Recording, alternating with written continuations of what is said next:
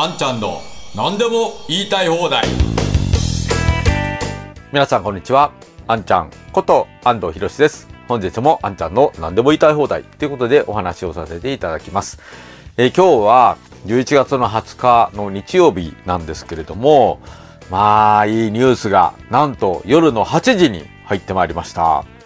えー心配をしていた尼崎、兵庫県の尼崎市の市長選挙で、えー市長派継承する新人の松本さんという方が初当選をいたしまして、えー維新の候補と一騎打ちだったわけですけれども、まあ、兵庫は危ないかなと思ってたんですけれども、8時に、夜の8時に、つまり投票終了と同時に当選確実のニュースが出るということで、まあ、あ維新惨敗と、まあそういう結果であったということです。いやー、尼崎市民の皆さんは素晴らしいと思いまして、本当に嬉しいニュースでありました。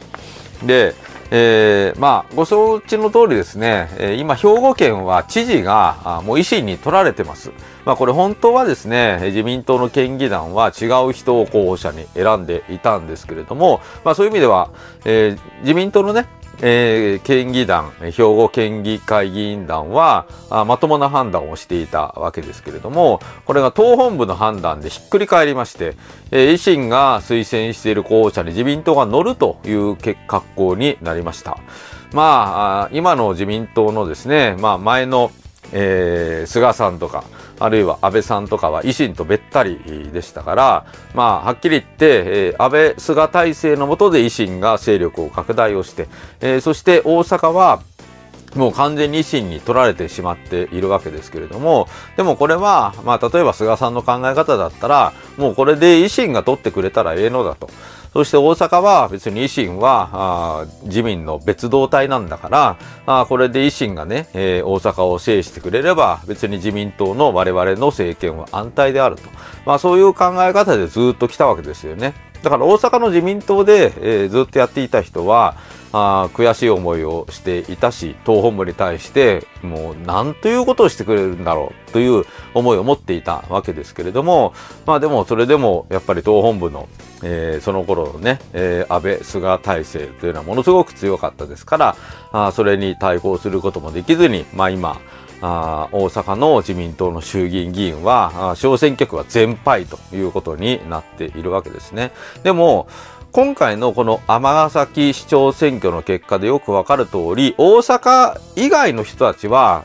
まともな判断をするんですよ、やっぱり。それは維新のやってることを見てたら、身を切る改革とか言って、えー身を切る改革っていうのは何を意味してるかっていうと、俺も給料下げるけど次はお前もなっていう、みんなで貧乏になろうっていう政策なんで、えそんな政策を誰も支持しないのが普通ですよ。身を切るのはあなただけにしてくださいと。こっちにはそんな影響を与えないでくださいねと考えるのが普通で、で、政治家の仕事は何かっていうと、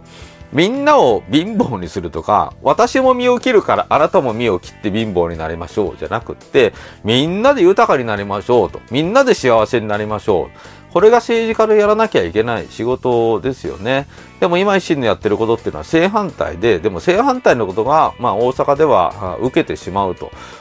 身を切る改革っていうとなんかかっこいいみたいな感じになるんですけれども、誰かが貧乏になったところで他の人が豊かになるわけではないので、これは普通に考えたらわかりますよね。まあそういった、えー意味不明のキャッチコピーに騙されない。まあそういう